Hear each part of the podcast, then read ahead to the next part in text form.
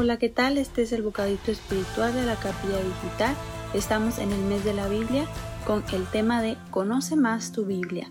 Como cristianos sabemos que es de gran importancia conocer la palabra del Señor para que nosotros podamos obedecerla correctamente y al leerla puede surgir algunas dudas, incluso aquellas que te llevan a preguntarte si realmente puedes confiar en ella. La respuesta es sí, puedes confiar porque la Biblia es la palabra de Dios escrita. Incluso puedes investigar evidencias históricas que avalan lo que en ella está escrito. Fue escrita por más de 40 autores, todos en lugares diferentes épocas y trabajos diferentes. Estos hombres escribieron siendo inspirados por el Espíritu Santo según 2 de Pedro 1.21. Sus palabras no eran de sabiduría humana, sino de instrucción espiritual, según 1 de Corintios 2.13. Fue escrita en un periodo de 1500 años. Es una compilación de 66 libros, 39 del Antiguo Testamento y 27 del Nuevo Testamento. Dios mismo demostró que la Biblia es su palabra al anunciar a detalles específicos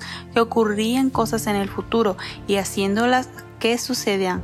Lo que es más, Jesús mismo declaró que la Biblia es la palabra de Dios y por lo tanto es la autoridad en todo y ha demostrado ser confiable. La Biblia trata acerca del plan de redención de Dios, se trata de Dios obrando en la vida de individuos y naciones para rescatarlos de la esclavitud del pecado y tener una relación con Él por medio del sacrificio de Cristo.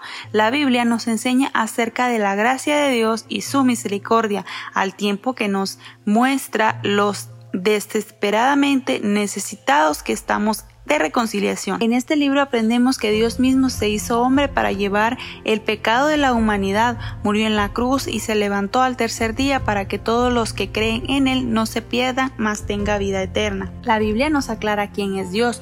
Dios es el creador de todas las cosas. Él es autónomo, la fuente de vida.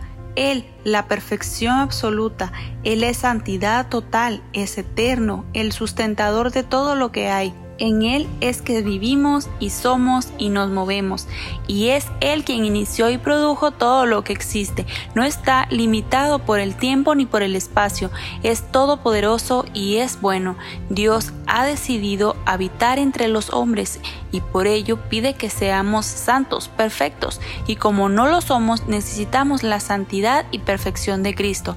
Su justicia nos cubre de manera que podamos estar en su presencia para siempre. Una vez que conocemos estos detalles, estamos listos para seguir indagando por más. La mala instrucción es peor que la ignorancia, por lo tanto les invito a estudiar a fondo la Biblia, ya que si nuestra vida está regida por los principios bíblicos, asegúrate de tener los argumentos necesarios para cuando el enemigo nos pida razón de nuestra fe. Bendiciones.